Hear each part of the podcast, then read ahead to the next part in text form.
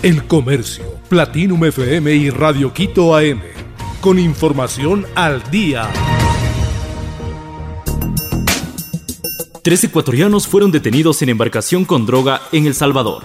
La Fuerza Naval del Salvador incautó cerca de una tonelada de cocaína en las aguas del Pacífico y detuvo a tres ecuatorianos y tres mexicanos, según informó en Twitter el presidente salvadoreño Nayib Bukele este sábado. El mandatario señaló que la incautación valorada en 25 millones de dólares se realizó a 972 kilómetros de la costa salvadoreña y que se encontraba en una lancha. Bukele añadió que esta es la operación naval contra el narcotráfico más lejana de las costas salvadoreñas que nuestro país haya realizado. A bordo de la lancha narcotraficante se encontraban seis tripulantes, tres de ellos de nacionalidad ecuatoriana y tres de nacionalidad mexicana, apuntó. Armada envió embarcación con 8.500 cilindros de gas para abastecer a Galápagos. La Armada del Ecuador envió cilindros de gas para abastecer a San Cristóbal, Santa Cruz e Isabela en Galápagos.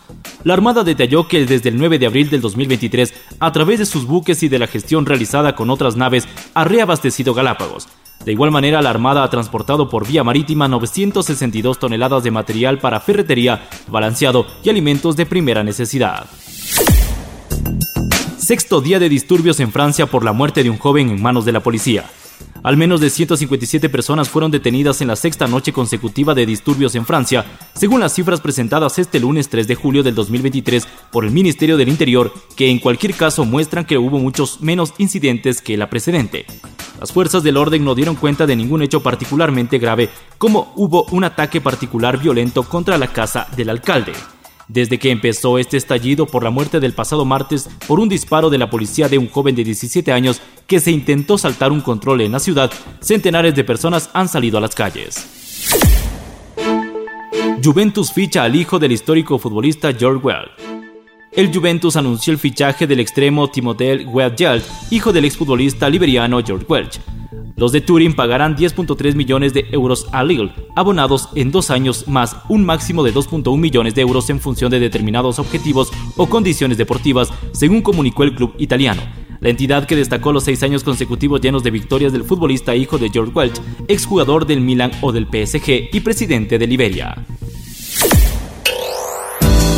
Concurso Sony World Photography Awards abrió inscripciones para el 2024. Las inscripciones para la 17 edición de los Sony World Photography Awards están abiertos y fotógrafos de todo el mundo pueden registrarse en la competencia de forma gratuita.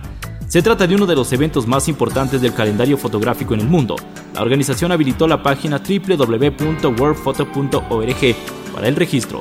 Los fotógrafos son calificados de forma anónima por un panel de expertos en industria. El Comercio, Platinum FM y Radio Quito AM. Con información al día.